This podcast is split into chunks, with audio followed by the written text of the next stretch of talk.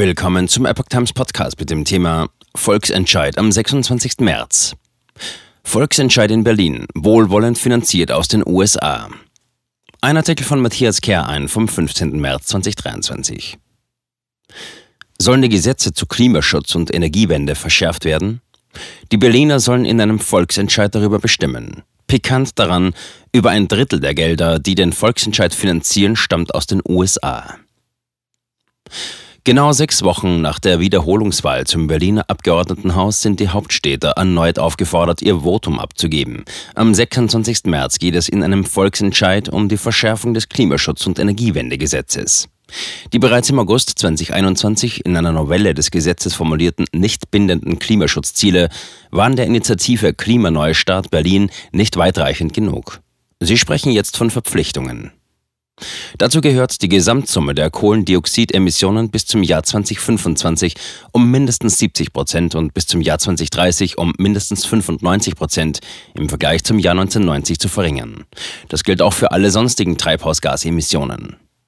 Damit wurde die sogenannte Klimaneutralität um 15 Jahre früher angestrebt, das 70-Prozent-Ziel um fünf Jahre vorgezogen. Wie die Ziele, die einen grundlegenden Umbau der Stadt mit sich führen würden, allerdings in zwei bzw. sieben Jahren erreicht werden sollen, ist unklar.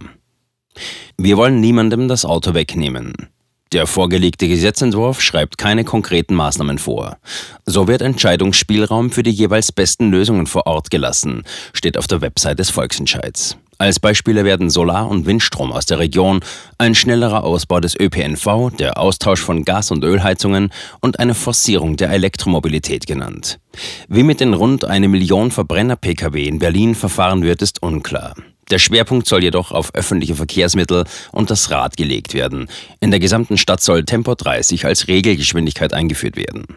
Eine Pressesprecherin der Initiative dazu laut Berliner Zeitung, mit dem Volksentscheid wollen wir niemanden das Auto wegnehmen. Kostenpunkt 112 Milliarden Euro. Die Initiative geht davon aus, dass die angestrebten Maßnahmen 112 Milliarden Euro kosten. Vor allem die Bereiche Bau, Energie, Verkehr sind davon betroffen. In den Ausbau des Radwegnetzes sollen 69 Millionen Euro investiert werden. Darüber hinaus sollen mehr als 3000 elektrobetriebene klimaneutrale Busse angeschafft werden, für die 58.000 Ladepunkte benötigt werden. Die Initiative rechnet wohl mit einem Anstieg der Wohnungs- und Energiepreise. Falls Maßnahmen oder Anordnungen zu einer Erhöhung der Netto-Warmmiete für Wohnraum führen sollten, werde der Erhöhungsbetrag aus dem Landeshaushalt erstattet, steht in dem Gesetzentwurf. Und Berlin strebt dem Gesetz entsprechend nicht mehr eine sichere, preisgünstige und klimaverträgliche Energieerzeugung und Versorgung an, sondern nur noch eine klimaverträgliche und sichere. Das Wort preisgünstig wurde gestrichen. 475.000 Euro für den Volksentscheid stammen aus den USA.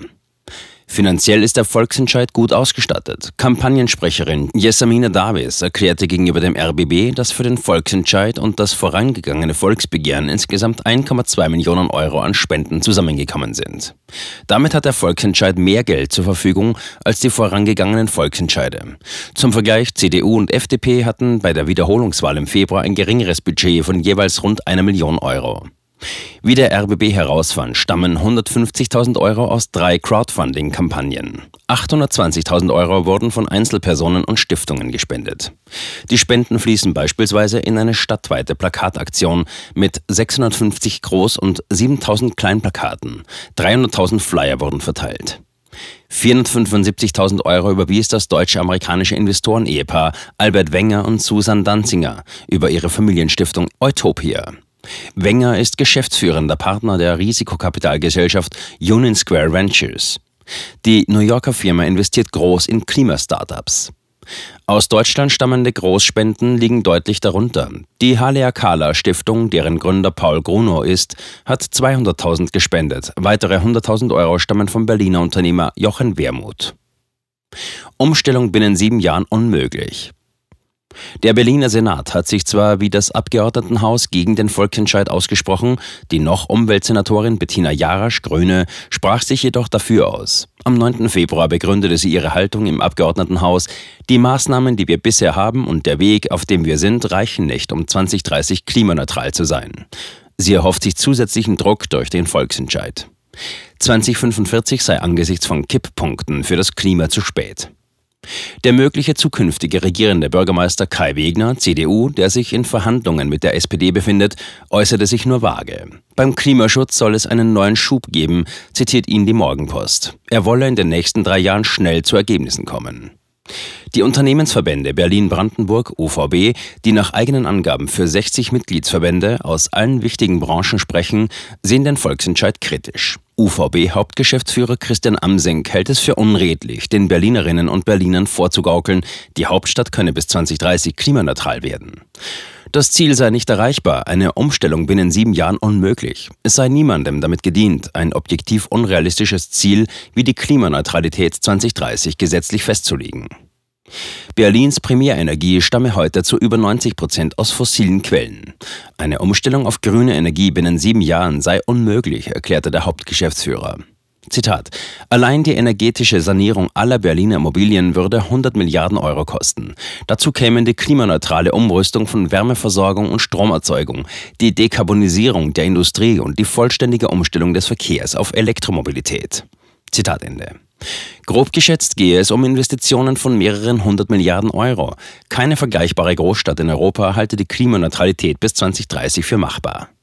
Damit der Volksentscheid angenommen wird, muss ein Quorum von 608.000 Stimmen erreicht werden, also ein Viertel der Stimmberechtigten.